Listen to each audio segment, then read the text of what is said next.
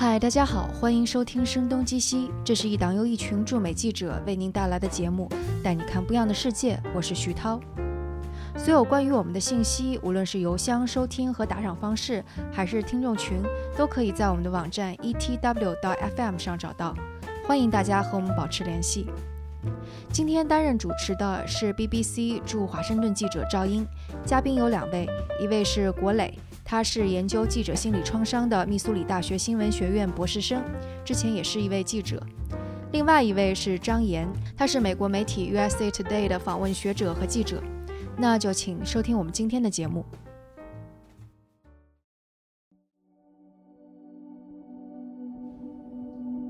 他是把我叫到了现场，就是在那个商家门口，他自己割腕自杀。我看到了血喷溅出来的那一刹那，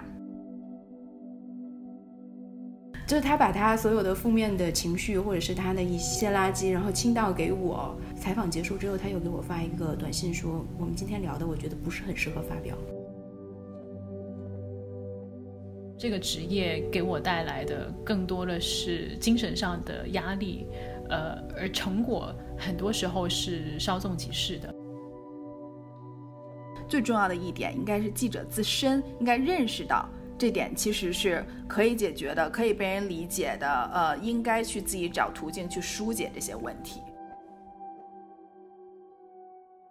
欢迎大家收听《声东击西》，这是一档由驻美记者主持的播客节目。我是赵英，今天很荣幸请来两位我的朋友啊，我们想要来聊一聊记者在工作当中的心理创伤。其中一位是现在正坐在我身边的张岩啊，大家好，我叫张岩，我之前在北京和香港。工作过，当了差不多九年的记者，然后现在呢，我在美国的华盛顿，嗯的 USA Today 今日美国做一个访问学者项目，然后也帮他们写稿子，就算是一个特约记记者的职位吧。嗯，另一位朋友呃，在今天的播客当中，他远在密苏里。我们之间有一个小时的时差，国磊可以请你跟大家打个招呼吗？嗯，好的，呃，大家好，我是国磊，我现在在密苏里新闻学院，呃，就读博士三年级，然后我的主要研究方向就是关于记者的工作满意度啊、情感劳工啊这方面，嗯，很关注记者的工作方面的情绪问题啊，然后情感的付出，呃，我之前在。香港有做做过五年的记者的经验，然后主要是帮《明报》采访中国新闻，是他们的驻京记者。国磊，我很好奇，最初你是怎么想到要去研究这个题目的？呃，我觉得是从我自己的自身情况出发吧。就我认为好的研究都是从自己非常 practical 的这种呃。问题出发，然后再去解决实际的问题，就是我们的研究是一个桥梁，去呃连接学术还有实践界的这么这么一个桥梁。我觉得这个是好的研究。所以我在自己工作的过程中，我有遇到过这种情感劳工啊，或者说工作创伤啊，所以这就是为什么我自己现在的研究也是关注这个方面。哪些是记者特别容易出现的情感的问题呢？记者采访了一些重大的事件，例如地震也好、爆炸也好，或者九幺幺也好，采访过这些新闻以后，对他们的呃心理会产生一种影响。这种这种方向我们叫 PTSD，然后另外一个方面，其实不是大部分记者都有这种经历的，对吧？我们有时候采访社会新闻啊，或者是采访一些普通的新闻，可能没有这种方面的遭遇。那我们有一个学术界的一个名词叫 emotional labor，叫情感劳工。这是什么意思呢？情感劳工的意思就是说，他没有 PTSD 这么严重，就是没有造成心理创伤的东西。但是呢，就是说，我们采访的过程中，记者会压抑他们自己的真实感情。你是记者，你可能也遭遇过，就是我很不喜欢这个采访对象，但是我需要，我需要压抑我自己的感情。我去采访他，因为我要 professionalism，所以我要压抑我的真实感情。甚至不一定是说遇到不喜欢的采访对象啊，很多性格比较内向的记者，像我觉得我是性格内向的，再去做采访、再去做社交的时候，其实也是压抑着自己的个性，消耗很多的能量，对，去做这么一件事。就是 emotional labor，它有两个方向，一个叫 induce 你的自己的呃真实的感情，一个叫 impress 你自己的感情，就是就是有时候你会。你不是很热情洋溢的人，但是你需要洋溢你自己的感情，或者说有时候你不是很。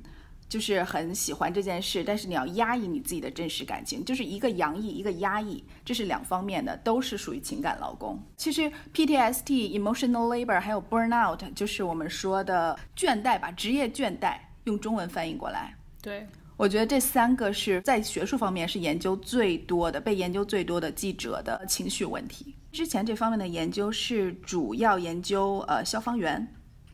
警察。医生，因为认为他们是 first responder，就是认为他们是第一个去处理这些 incident，就是事故啊，就是他们是第对这些事故，他们是第一个回应人。嗯嗯，所以大部分之前的研究都是研究这些人，就是只有认为这些人才会有 burnout，才会有 emotional labor，才会有 PTSD。对，但是大家觉得。记者不会有啊，记者就很公正啊，就像机器一样啊，他们就天然的可以分出什么是公正，什么是不好的，什么是好的。记者应该是没有感情的。从呃学术方面，你就会看到没很少有记者方面的研究。其实记者方面这方面的研究是从二零零零年，其实九幺幺以后才会有这方面的研究。慢慢才开始。九幺幺触发了很多。呃，从美国方面来讲，嗯，是这样的，就是九幺幺是一个很大的一个 turning point，学术界慢慢关注记者的内心的问题。嗯，不如我们说一下我们自己的经历吧。像我们张岩，我们是记者，国内之前也当过记者。嗯张岩，在你九年的记者经历当中，刚刚我们提到的这些 PTSD 啊，呃，emotional labor burnout，你有过什么经验吗？呃，我觉得我可能没有 PDSD 的那种情况，因为我其实是比较少去参与到真正灾难性的报道的。但是 emotional labor 是非常非常经常会遇到的，因为你时不时会去接触到、采访到受害者，或者是一个呃负面新闻的直接的受害人，或者是一些满嘴谎言的。这样一些受访对象，你需要花很多的精力去和他们打交道，换取他们的信任。尽管你心里可能不并不是认同他们的，但是你依然要摆出一个非常公正或者非常客观的态度，尽可能去贴近他们，又要尝试的去和他们保持一定的距离。其实这个度，或者说我觉得这个天平是非常非常的拿捏的。嗯，就是我没有从我的职业生涯中，其实在这方面获取过任何专业的。帮助，而是不断的通过和同事、和我的编辑、和我的团队的伙伴，然后我们一起像吐槽一样的偶尔聊起来这些事情，可能从彼此的这种支持中获得一些安慰。但大多时候，我认为觉得我自己还是非常非常孤独的，甚至有的时候会遇到比较极端的情况，比如说我尝试去接触一些采访对象，我甚至飞了好几个小时的飞机去找他，嗯，花了前前后后几个月，然后他见到我之后，他跟我吐露了一大堆。他的想法、他的看法、他的经历，然后像把我当成一个心理医生一样，嗯，那样去疗愈他自己。然后他吐干净之后，采访结束之后，他又给我发一个短信说：“我们今天聊的，我觉得不是很适合发表。”就是他把他所有的负面的情绪，或者是他的一些嗯垃圾，对一些垃圾，然后倾倒给我。我从某种程度上认为我获取了一些料。或者是获取了一些新闻内容，结果又被这个采访对象告知说不允许发表。那我出于我的这个职业道德的伦理，我确实不应该再发表这些东西。还有另外一个层面的东西，我觉得在中国大陆做新闻，嗯，不管你是不是出于一个善意的目的去采访一个人，你的报道都有可能给你的受访者带来很大的影响，甚至是负面的影响。就是你和你的受访者两个两方面有没有这个心理准备去承担这样的影响，我觉得是非常非常难以预估的。我记得你有一次经验是，这个采访的文章发表了之后，你被这个对象霸凌，就是这个采访对象呃辱骂你说你你这么写他这是不对的。对，确实有这种情况。嗯，我记得有一次是我采访一个经营自媒体的人，然后呢，他是他是他其实很有趣，他也是做一些心理方心理学方面的这个公众号，然后去给他的读者普及一些心理学知识。然后呢，我当时并没有直接的采访到他，因为他拒绝了，所以我就是透过各种的方式去间接采访，比如说他身边的人，他的公司的成员，或者他之前的雇员，他的读者，然后发表了这样一篇文章，他看到之后非常不满意，然后他就直接把我的名字和我的信息，嗯，并没有涉及非常私人的信息，但是可能我的一些报道的东西，然后贴到了他的社交网络上，然后讲这个记者非常的不专业，你应该重新回去上学，怎样怎样。嗯，因为这个圈子其实非常小，然后他发出来之后，有很很快就有很多朋友，然后把他的那个截图又发给我说，你怎么惹到他了，或者是你你怎么怎么样了。然后我当时是和我的编辑进行了求助，我说我应该怎么办？嗯，这个不仅涉及到我的声誉，可能也涉及到我所工作的这家媒体的声誉。嗯然后我编辑的态度就是说，最好就是冷处理。嗯他可能也是一时激动，你就不要管他，就是他说什么你不要去看就好了。嗯然后后来我又接陆续的接到他同他的同事的一些投诉，然后加我的私人的微信，然后跟我说，请你立刻删除这篇稿件。哇，就是这样直接的跟我讲，请你立刻删除。我当时、虽然我们之间没有任何的私人的这种交往，但是我依然会觉得非常非常的受到伤害。嗯，然后我只能摆出更专业的态度跟他说，如果你认为报道中存在错误，我们可以修改或者道歉；如果没有的话，我们不会删除。但是我认为双方处在一个非常难以沟通的状态。明白，尤其是曾经有过可以好好沟通这个采访的状态，然后你你认为你是做到了你的工作的，对，但是最后这个关系撕裂了。对对，我其实还想分享另外一个案例，那个来讲对我的影响非常非常深，我觉得甚至到现在我都没有愈合。大概三四年前的时候，我采访一个，嗯，我就不不具体透露这个行业了。我采访了某一个行业的一个资深人士，是透过我的一个好朋友介绍的。嗯然后呢，我和他见面的时候，我们是以一种半朋友、半采访的方式，但是我递上了我的名片，并且全程的谈话都录音了。嗯，他因为是朋友介绍的，他也对我比较的放松，所以他跟我聊了很多很多他们所在的这个行业的内幕，然后我全部录音，然后整理出来，然后把他的名字匿名，然后发表了一篇文章。然后当时正好赶上这个行业出现了一些爆炸性的丑闻，所以这篇文章很快的就流窜到了各个的媒体平台，并且被非常广。传得非常广，并且被不经选择的加以新的诠释、新的修改，甚至是新的一些一些篡改对一些篡改。然后我没有想到，因为他透露的一些细节，虽然他是匿名的，但是依然被他的同行所认出来了，所以大家就有可能猜到他是谁。嗯所以对他造成了很大的影响。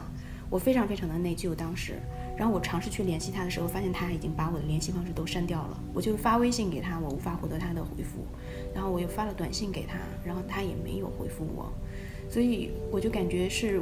一个曾经对我比较信任的人，一下子就关上了他的心门，而且他认定我不可能帮他解决他现在的困境了。嗯然后我们当时中间那位介绍人，就介绍我跟他认识的朋友，非常非常的生气。他其实是我最好最好的朋友之一，我们曾经非常亲密，但是他非常生气，他替他的朋友讲话说：“你现在必须要把这篇稿子删掉，嗯，你你要尽量的把他的这个伤害影响降到最低。”然后我我当时非常非常的为难，我不知道我该怎么办，因为我认为我的稿子没有什么问题，从伦理上来讲。对，嗯，但是我又不想去，就是伤害到我们的这个这个感情，这个友情。然后我又去找我的编辑求助，我说我们能不能先暂时撤稿？然后我记得我编辑说，如果你觉得你的采访对象遇到什么困难，我们可以去尽可能的帮他解决，或者我们可以坐下来聊一聊。但是撤稿对一间媒体来讲是一件非常严重的事情，除非你出现非常严重的纰漏，不然我们怎么可能撤稿？而且说实在，在在这个时代，在那篇文章传播了这么广的情况之下，就算这个媒体去撤稿，影响力其实也不会降低，嗯因为箭已经射出去了。是的，是的，所以这件事情到现在为止都给我内心造成了一个很大很大的伤痕。嗯到现在我也没有和我那位朋友再讲过话，我尝试跟他道歉，但可能我觉得好像双方都没有理解彼此到底在讲什么，或者彼此在处在一个什么样的处境。每每想起来都非常非常难过。你认为这位朋友跟受访对象是认为你的文章有问题吗？还是他们其实也认为你写的中肯，但是最后，呃，产生出来的衍生的效果让他们受到了伤害？我觉得他们的想法中有一种就是，你可以报道，但你不要报道的这么透彻。另外一个是，他们默认为当时可能还是是以一种朋友的方式来接触的。嗯就我信任你，所以我才跟你讲这些。我也不知道你会全部都写出来，嗯会有这样的认认识。我觉得是当时我们在接触的时候，双方在认知上有一定的误差。嗯这件事情后来给我带造成很大的影响，以至于我写所有的稿子，我都会担心我的采访对象会来找我，而且我也再也不敢去让任何朋友给我介绍采访对象，因为我担心会毁掉我的私人的友谊。然后我甚至在有一些报道的时候，尤其特别稍敏感的题目的时候，我引用采访对象的话的那些那些引语，我会全部在发表之前发给他们看。我说，请你再确认一下，你是不是这样讲的？嗯，就是这个工作其实非常的繁琐和复杂，但是我实在是没有任何办法去再次面对发表之后才出现的那些情况。嗯嗯嗯。国磊在你的研究当中，这样的情况是不是在记者群体当中很多见？不能有很亲密的友谊了，因为如果我们通过这个友谊去为我们的工作去搭建一个桥梁，好像这个友谊就会。变得很危险。对对对，然后是很多，像去年冬天我有回北京去采访一些内地的记者，很多人说出了刚才张岩说的第一种情况，就是他们报道完了以后，然后自己的信息就会被晒到网上，批评他们不专业，被人肉。因为我采访了八个内地的记者，大概四个男生，四个女生，他们有五六个人当着我们面前会哭，就是。真的是男生也是会哭这件事儿，就觉得他们是自己受到了不公正的待遇。他们是很专业的去报道了这篇文章，但是。呃，不被受访对象理解，或者被受访对象误解。我自己的经验，呃，我跟张岩类似，我没有去采访过那种重大的灾难，至少没有在第一时间赶到那些现场。那我感受到更多的可能是 burnout 以及网上欺凌的状况。作为一个记者，我们经常要很长时间的关注各类冲突，啊，也很快速的对新闻做出反应。有时候一天过去，你会觉得好像好几天甚至一个星期的时间过去了一样，啊，但记忆就变得非常的短暂。我现在想不起来我两三天之前写的文章是什么。呃，因为我每天都在盯着这个突发新闻在看，呃，同时你会不停的去吞进来这些怨气，就你在网上看到有人给你发一些死亡威胁啊，譬如说昨天晚上，我这是周五晚上，我刚工作完一周很累回到家里，然后就看到我的 Facebook 有人给我发说希望你全家死光光，那个时候我会想说是不是？我做错了些什么？是不是这个职业给我带来的更多的是精神上的压力？呃，而成果很多时候是稍纵即逝的。就也许在发表某一篇文章、呃某一个调查之后，我有很短暂的甜美的感觉，但很快的就会被这些怨气所吞噬。我想问一下，你是报道了什么样的新闻，然后才让这些人有这样的，就是读者有这样的回复呢？我最近报道的比较多，还是跟中美有关的话题吧，以中文、以英文都有报道。嗯，同时我我觉得我就是刚好卡在这两个国家之间的人。其实今天对我来说是挺特别的日子。六年前的今天，我第一次踏足美国。哇，那。等于说，在我成年之后，我可能在中美两国的时间刚好是一半一半，甚至说美国还更多一点。那很多时候在报道中美之间的话题，我也觉得我是被卡在中间的。就两边的很多不同派系的人都可以找到各种理由来批评我，啊，来在网上去欺凌我。我也觉得自己很难去找到自己一个群体，就我不能说我就绝对支持某一方的言论跟思想。呃，那记者可能就是这么一个孤独的状态吧，尤其是一个人住外的时候。我知道你之前也是一个人住京，当时你有一些怎么样的感受呢？对我除了就是刚才您和张岩说的这些问题，其实我驻京的时候最大的感受就是我很疲累，我是心情的疲累，就是情绪上的疲累。因为有时候，呃，因为《明报》很特殊，它是香港的媒体，然后是在中国就内地报道，所以它很多时候会有一些上访啊，或者是社会底层的人来找到你。我真的很想帮他们，他们的新闻，他们的。呃，问题有的时候真的是很不公平，然后很需要被报道。但是出于所谓的新闻专业的考虑，或者说我们说新闻要素的考虑，我没有没有办法报道。就是它可能不符合那些 importance 啊，就这些这些要素，所以我没办法报道。就是我很想帮他，但是我帮不到他。我在驻京的时候有很多这种感受。之前在。呃，北京的时候有报道过一个人，就是他，他有找到我，他是房子被侵占，是被一个大的商家侵占，然后他把所有的身家都赔上去了，他就是要他得到这个赔偿嘛。然后这个商家很很起硬，就是不想解决他这个问题，所以就对他爱答不理。然后呢，这个男子就是晚上呃割腕自杀，我是看到了他整个的割腕自杀的过程。天哪！对，他就是直播吗？对，不是，他是把我叫到了现场，就是在那个商家门口，他自己割腕自杀，我看到了血喷溅出来的那一刹那。啊，但但是，嗯，我就想问，就是出于做记者的记者的角度，我们可以报道这件事吗？我当时是没有报道出来这件事，就是我个人很同情他，但是我真的没有办法报道这件事，因为他不是一个大的群体，它只是一个小的一个事件，一个小的案例。就是你从新闻呃 interest 啊，新闻 importance 这个这个角度去考虑，你没有办法报道这件事，这件事不能上报纸。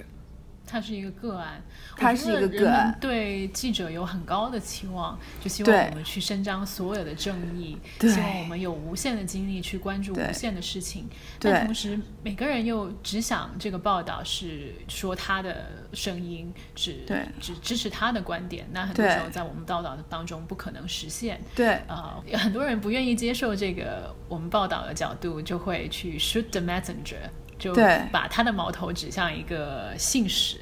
对，所以就是我遇到了很多这种，它是很小的个例，但是是很悲惨的个人故事，但是出于新闻专业性的呃角度考虑，我没办法报道，所以我内心非常内疚。然后说说回来这件事情，这件这件事情发生以后，那个男生有大概在过后的两三个月还在呃，就是给我发消息，然后之后就再也没有联系了。就我不知道他是生是死，就我不知道他最后的结果是怎么样了。有很多这样的案例，我现在想起来都觉得是我心里的一个洞。另外一个方面是，譬如说我跟张岩都有切身的体验的，一个人在海外当驻外的记者，呃，我们都在主要是美国人组成的新闻编辑部里面，可能就只有我们一个中国人，或只有一个像我们有相似经历的来自外国，然后在这儿呃去采访美国事情的人。那种孤独感是很难以描述的。就我们知道，在国内有很多人不认同我们，呃，为外国的新闻编辑室工作。甚至最近我在 Twitter 上也遇到有人啊，把我的照片还有其他的一些华裔的女记者的照片，呃，放在一起，然后等于是说我们是叛国。为什么你作为一个中国人要给外国媒体、西方媒体去工作？啊，那同时我们在美国这个地方也是非常孤独的，不一样的文化，呃，离我们的家人朋友非常的遥远，呃，一个人在可能非常美化的新闻编辑室里面孤军作战哈。张岩，你的 fellowship 也即将呃到尽头了，嗯，这六个月你在美国，在美国媒体里面工作，呃，是对你来说全新的体验，在这过程当中，你曾经有过什么心理的挑战？我觉得，呃，对我来讲，其实最大的挑战，因为我在美国的这段时间，我是要用英文写稿子的。其实最大的挑战还是语言，因为你内心有非常丰富的故事，非常多的细节想要诠释出来，并且尽可能的呈现在一个美国的媒体。因为你既既算作一个从中国来的一个 insider，然后你又同时有一个平台可以传递这样一种声音。嗯。但是你怎么能够用你的专业技巧，然后把它们完整、准确？并且能够以读者美国读者接受的方式呈现在美国的报章上，对。这个其实是对我来讲是非常大的一个考验，因为我首先要去和我的编辑沟通，譬如说我做了很多关于中美贸易战的稿子，然后美国媒体它必然是要从美国的利益角度来出发，他要看比如说这个关税会怎样影响美国的就业、美国的产业发展、美国的工厂和美国人民普通人的生活，嗯，然后而且很容易就把这种怨气全部都撒在中国身上，对。或者是认为，就是川普可能做了一个不不理智的决定，但是罪魁祸首还是中国。嗯，就是我在采访的时候，我记得我接触了很多美国的中小型企业、农场主，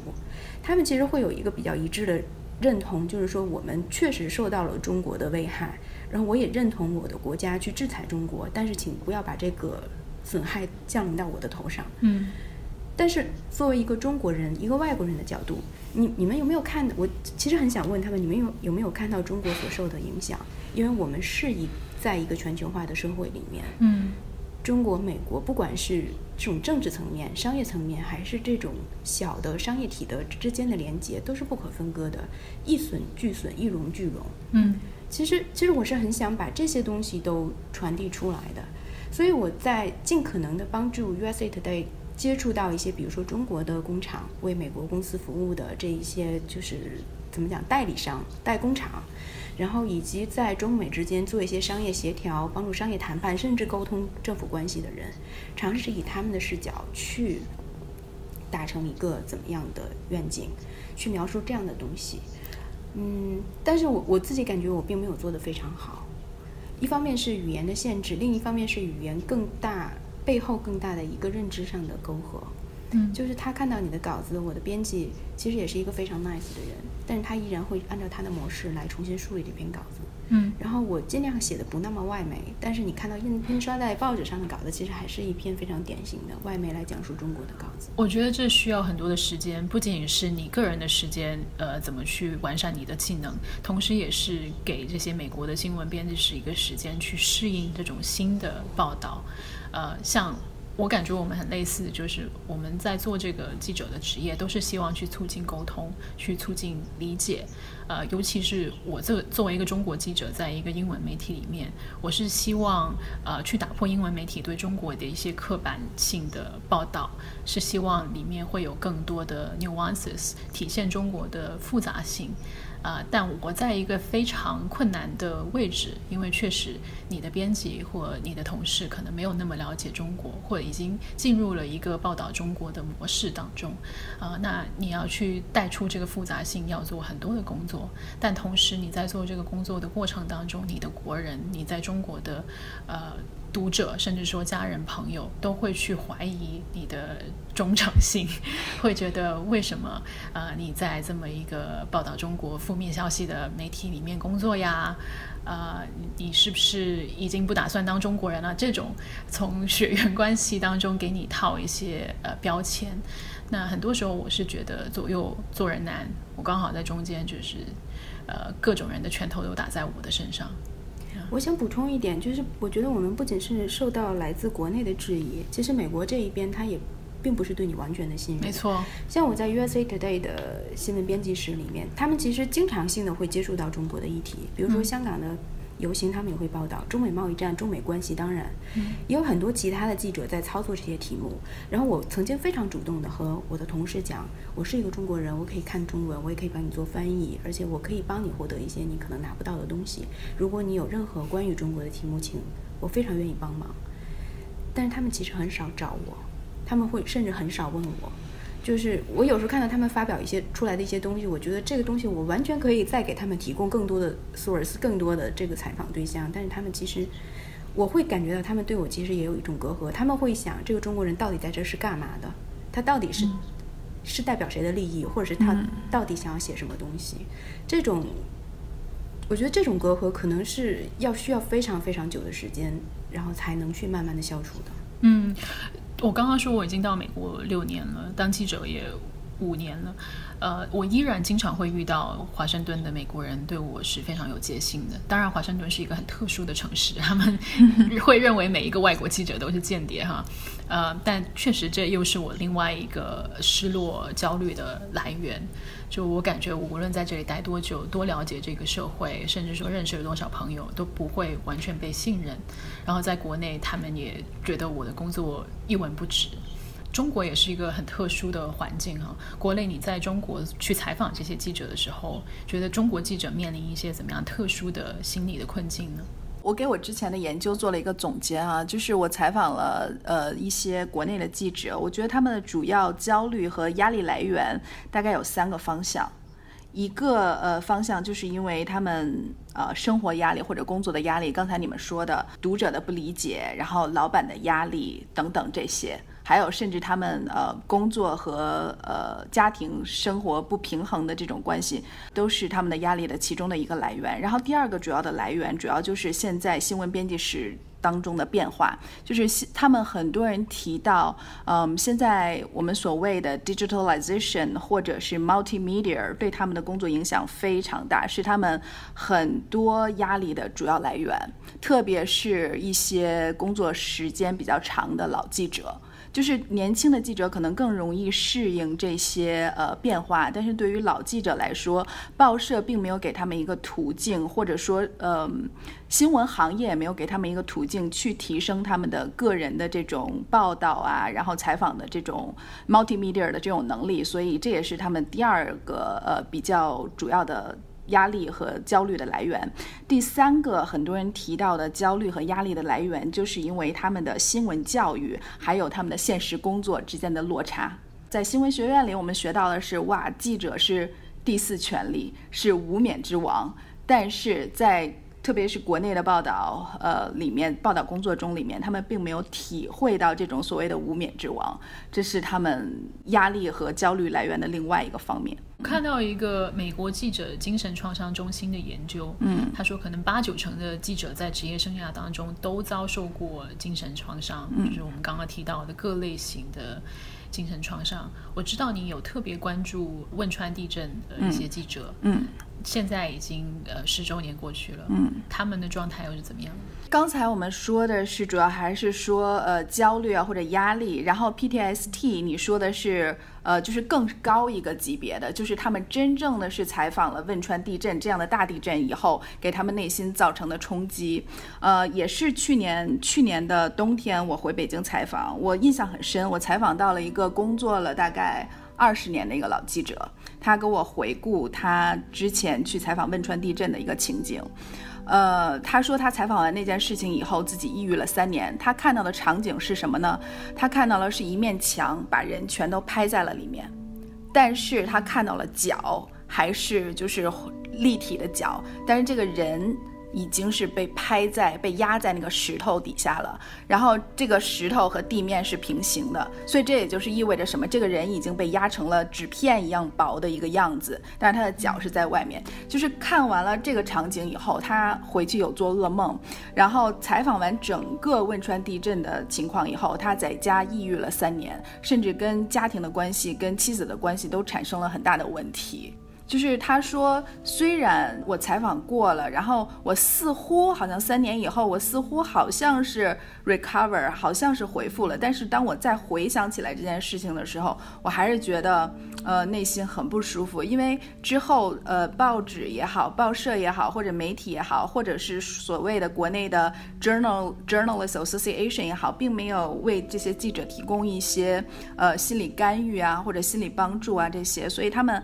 也不知道。怎么去处理这些问题？就是让他们自然的恢复。但是如果再去回想的话，还是觉得是内心一个很不舒服的一个经历。嗯，对我们刚刚提到的灾难当中，也有很多其他行业的人会目睹这个灾难的呃场景哦。但我想记者还是很特殊，因为记者的工作是去记录，所以他看到了这些呃非常不好的画面之后，不仅仅。要去记住它，可能还要去描述它，嗯啊，所以就会像噩梦一样，不停的回到记者的脑海当中。对我之前在《明报》工作的时候，我当初工作的时候刚好，呃，遇到了一件事情，就是黄岛爆炸。我不知道你们还记不记得，山东吧还是什么地方一个爆炸？然后我一个同事去采访了，他在街上走，走着走着就发现，因为爆炸结束了嘛，然后很荒废那一片废墟，然后他走着走着脚下踩一个软软的东西。然后他一看，那个东西是一个人的肝脏，啊，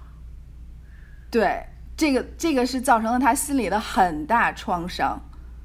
嗯，然后这个女生好像最后就是呃辞掉她的工作，再也不做这件事情了。再也不做记者这个行业了。OK，然后说回来，就是记者有没有什么心呃自己的干预手段，或者说呃报社有没有什么心理的这种干预手段去帮助记者回复？呃，据我的了解，就是从中国内地看，从我的采访来讲是几乎没有的。呃，像南华早报是香港的一个媒体，给我们的感觉是比较专业的。但是像南华早报这种专业的媒体都不会给他们的记者提供类似的心理辅助。嗯，从这方面来讲，美国可能稍微好一点。像美国的呃媒体或者是这种 Journalist Association 记者协会，他们都会有一些 workshop 或者一些 training program 去帮助记者理解这件事儿。我们所说有一个很很很重要的理论嘛，在 communication 里面。叫呃神奇的子弹，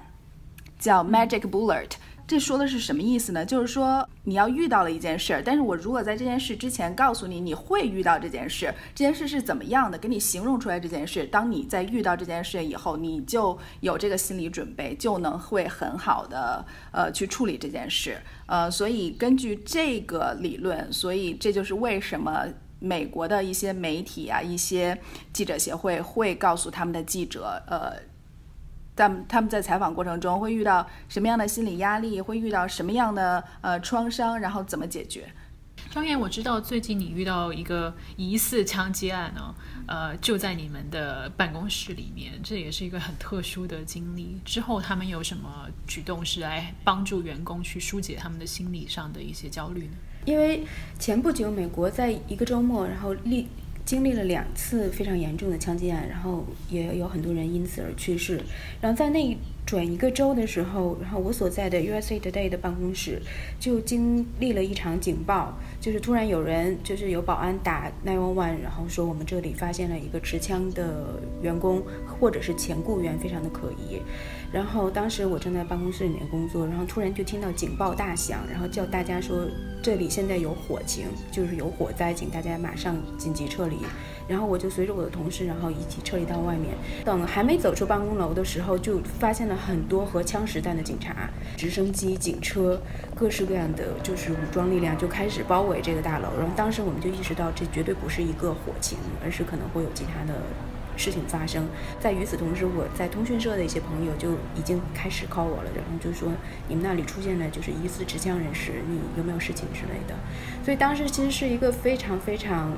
觉得很紧张的一个状态。我作为一个外国人，其实我并没有那么。强烈的这个反应，但是我真的看到有很多的美国的同事，他们站在草坪上就开始哭泣，或者是紧张的发抖，因为他们在上一个周末刚刚经历了一个国家非常黑暗的日子，而且那个时候我们办公楼前面的国旗还是这样的半旗，嗯，就大家神经都紧绷到一个程度，而且。之前美国也出现过袭击新闻办公室，有一些人不满意报纸的言论，所以他们去袭击，然后进行枪击或者是进行爆炸，怎么样？在法国也有。对，在法国也在欧洲也有，所以大家就非常非常的紧绷。但是我觉得这个。事后，我我认为就是他公司整个的处理方式和安抚员工的方式其实是做的非常非常好的。当时因为天气非常热，然后公司马上在隔壁的一个很好的酒店就订了一个像会议室一样的地方，然后让大家休息，然后有饮料，有有有午餐，然后让大家来讨论。当时我马上就收到了我的编辑，然后我的同事给我发的邮件说。你有没有事情？然后要求我们马上找到自己的这个就是 director，然后去和他见面，然后让这个 director 知道我团队的这个 team 里面的人全部都在我的周围，没有一个人落掉。嗯，差不多三四个小时之后，整个这个楼清场完毕，发现其实是虚惊一场，并没有一个真实的这样的情况。然后大家陆续的返回办公室，然后。我又收到我们集团的这个就是所谓的老板吧发的邮件，而且他是每一个人都发，然后是一对一的邮件，说你有没有问题？这是我的电话，如果你想要诉说，你想要聊天，你可以直接打给我。嗯。然后第二天公司提供了免费的午餐，然后从早晨开始就聘请了一位心理专家人士，让任何有就是心理上无法承受的同事去和他们谈谈，去寻求专业的帮助。但是我想说的是，这其实并我我认为它并不是只是针对记者而所进行的这种心理疏解，而是怎么讲？美国的媒体它建立在一个比较完善的公司制度的这样的一个基础上，它是一个作为一个成熟的，呃，并且是非常关爱员工的一个公司。而不仅是一个媒体公司，而出于人道或者是出于对人性的尊重而提供给每一个雇员的这样的一种支持，所以我觉得它其实并不是完全适用于一个媒体机构，或者是并没有那么的有针对性。我反倒会在其他地方观察到一些记者的自救模式。就比如说，就是 solution journalism，现在在美国是非常非常流行的一个新的趋势。就是我会感觉，我看了很多这相关的文章，会感觉这些记者也是常年的受到这种疲惫感、无助感和孤独感的这种怎么讲精神上的这这样子的一种压力，所以他们在寻求一些新的报道方式。解释一下什么是 solution journalism。solution journalism 就是解决性新闻。它比如说出现一个事情，它不，它不仅是从正面、反面、A 面、B 面去报道这件事情，而是更细致的去解决，比如说一个冲突，每一个人真正的变化是什么样子的。比如说，他可能会找到共和党或者是民主党两个人坐下来，两个意见完全相反的人坐下来，然后你们来进行聊天。然后究竟去看放大他们的冲突，甚至是然后去看这个冲突究竟是什么，并且提出一些有可能的解决方案。嗯，另外我看到一些非常有趣的小众的媒体杂志，然后有一个叫做 Delayed News，我不太记得它的原文是什么，但是就是说，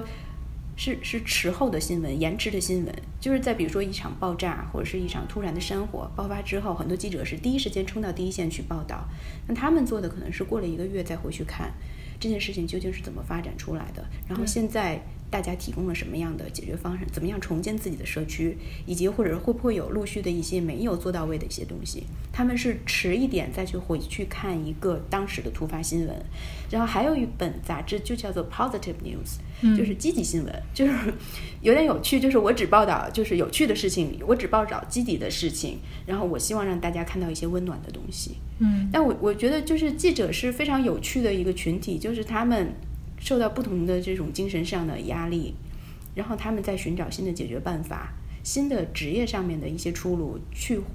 来克服他们的现在的，或者是缓解他们现在所遇到的问题。嗯，我想补充一下，就是说从学术角度，之前的研究发现，基本上记者怎么自救呢，都是通过两个方面。第一个方面就是他们叫控制。呃，第二个方面叫逃避控制，就是指他们去控制自己的感情，控制自己的情绪。然后另外一方面，重要的呃控制方面的手法，就是他们去主动的寻找社会支援，例如他们的同事支援啊，家人对他们的支援啊，还有这个报社领导对他们或者媒体领导对他们的支援，这是主要的控制的手法，去处理这种情感的问题、情感的压力，在工作上面对的这些。呃，然后第二个方面，他们主要的手法。就是叫呃逃避，就是说呃暂时放下这个工作，我不管了，我先呃放放下一下，我先去做其他的事情，呃这个是主要的逃避的手法去处理这些问题。然后其中一个呃当然这个方面这个这个逃避的手法不好了，另外一个就是去抽烟喝酒，就是这个也是被发现的比较。呃，常用的记者去舒缓压力、舒缓呃情绪的一个重要的逃避的方式。我其实挺同意刚刚张岩所说的，是有一些支持记者心理健康的项目的，譬如说我所供职的 BBC，他们会提供免费的心理咨询热线，让员工去拨打，你可以跟一个心理医生去聊。但你说这个是不是专为记者而设的呢？并不是，是为所有员工而设的。然后他能够呃帮助你的话题。也不仅仅是工作上，呃，还有更多的你私人的生活、情感上面的问题。我从来没有去试过去拨打这个电话。首先，我不知道我是不是喜欢用我的外语去跟一个心理咨询师去聊。呃，同时，我觉得不是记者行业的人，很多时候不能完全理解记者面对的一些压力。所以，很多时候我去疏导我的心理，我是找回我的同行去聊。呃，最后就变成一个庞大的群体治疗 现场，一个 group therapy 的现场。呃，目前好像没有太多就社会上或雇主上给我们提供的专门为记者这个心理健康而设的很多资源。我有一个观察，就是因为从川普上台以后，他说，呃，记者是国家的敌人，然后，呃，好像整体的传媒环境对记者的工作现在不是很友好，特别是在美国，在这个政治环境下面，所以我有观察到，就是有一些美国国内的记者协会，他们会开始办一些这种心理疏，呃，心理疏导啊，然后心理培训的这种 workshop。像呃，像美国的一个记者协会，就呃，monthly 好像是在我们学院就有办这样的 workshop 或者 program，去吸引记者，然后让他们了解这个情况。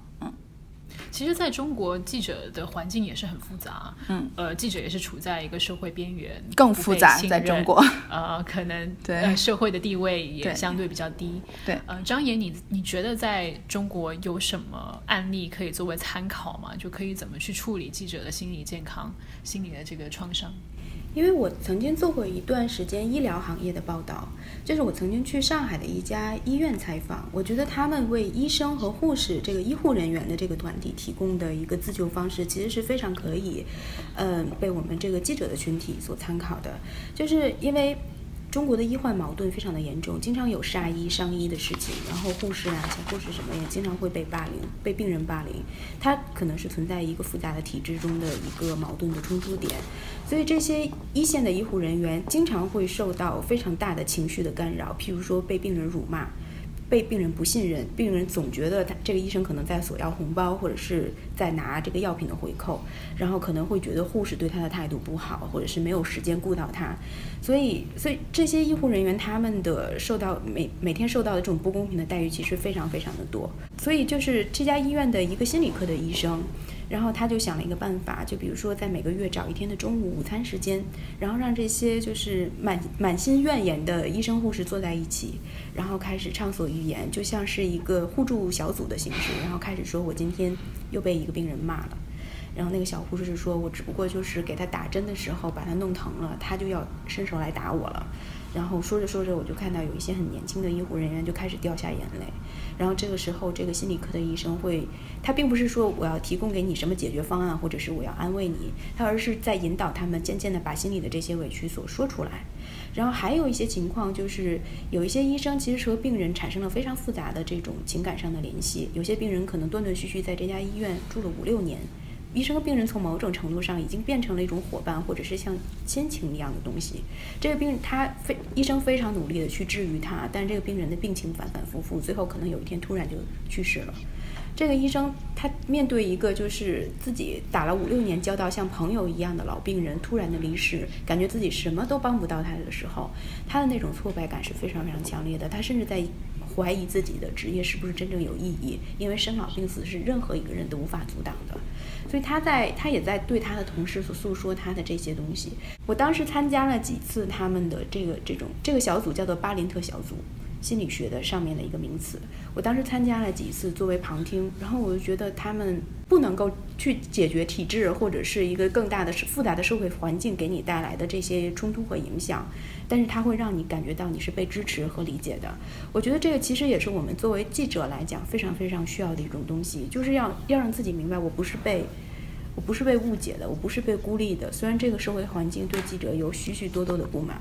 然后我们的社会地位也其实也非常低，我们的经济回报也非常的少，但是我至少需要去知道是有人理解我的，而且我是被认可的。嗯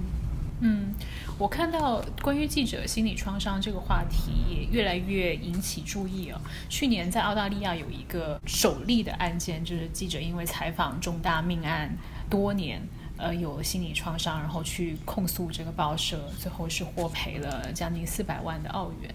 呃，国磊在学术界这个案子有没有引起什么注意呢？它意味着什么呢？呃，因为学术界和现实的这种新闻界好像还是有一个 delay 的一个过程，所以就我的研究来讲，还没有就是关注到这个这个 case。那作为这方面研究的先行者之一吧，你觉得有什么建议可以给到记者、报社以及社会大众？对，我觉得其实最重要的一点就是要 awareness，就是在我的采访过程中，我就发现不是很多的记者感觉到自己再有情绪疾病，再有这种呃在发生这种 burnout，就是很明显。我去年在采访的时候，我采访了大概八个记者，然后他们跟我说，哎。要不是你跟我说这件事儿，我没有觉得这件事儿是个问题哎，我就觉得我是记者，我是非常 professionalism 的，我就应该会处理这些问题。但其实不是那么多应该会的，对吧？二位就特别好，就能意识到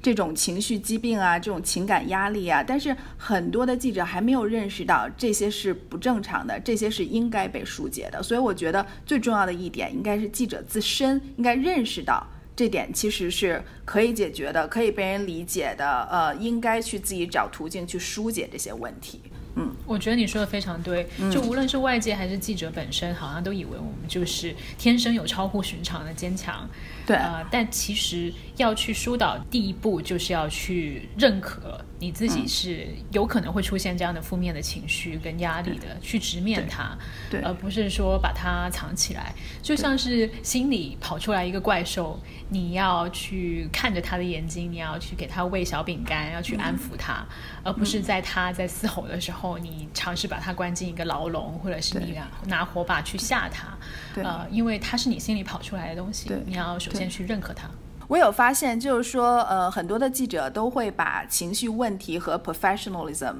联系在一起，就是认为我需要成为一个专业的记者，我就不应该有情绪，但是这是不成立的。就是你是正常的一个人，你是有感情的、有血有肉的一个人，你只是做了记者的这个行业，所以你会产生情绪问题，你会产生情感压力，这样你才能去直面去解决这个问题。我觉得，请大家来推荐一下你们看过的、喜欢的描述记者面临的这些心理创伤的艺术作品吧。郭磊，你觉得有什么是你推荐的？大家看了之后可以更了解记者的。其实我觉得不是很多的艺术作品现在可以触及到呃记者的这种心理压力，他只会说描述记者会有这样的心理压力，但不会说呃我们应该怎么去面对。但是有有讲述有描述这种心理压力的，包括有新闻编辑室，然后还有 Spotlight，它就是给你。介绍了记者行业到底是怎么这样是怎么样的，你会遇到每天怎么样的压力，然后那个记者是怎么处理的这个压力，但是他没有深入讨论到心理层面，但是我觉得也是一个很好的，嗯，general picture 去告诉你记者这个行业是怎么样的啊。其实我也挺推荐新闻编辑室的，我觉得它一个一方面是和美国的时事就是应和的非常好，另一方面你其实是可以透过一种比较通俗易懂的方式去了解记者是真正怎样在生活的。和工作的，嗯，其他的，其实我还想推荐一个美剧，叫做《这个 Fair》，就叫做《婚外情事》。它其实是和记者没有什么太多的关系的，但是它的编剧的风格非常的有趣。它是在讲一男一女，就是双方都有家庭的情况下，然后产生了婚外的恋情。然后它每一集都是从。这一集，譬如说上半部分是从这个女生的视角，然后再看他们两个是怎样发生出这样的关系的。然后这一集的下半部分是从男主角的视角去看他们怎样发生关系的。所以就是你会发现，就是每个人对自己过去所经历的事情的这种回溯是非常非常不一样的，甚至是截然不同的。其实我在看的时候，它的整个拍摄手法、它的叙事方法都非常的优美，但是它给我最大的感受就是你怎么样来回看你所经历的一切。嗯，这个其实就是你。会意识到人与人之间有多么的不同，那你怎么去你和你的采访对象在这种不同中找到一个桥梁？其实对我来讲是非常非常大的一个启发。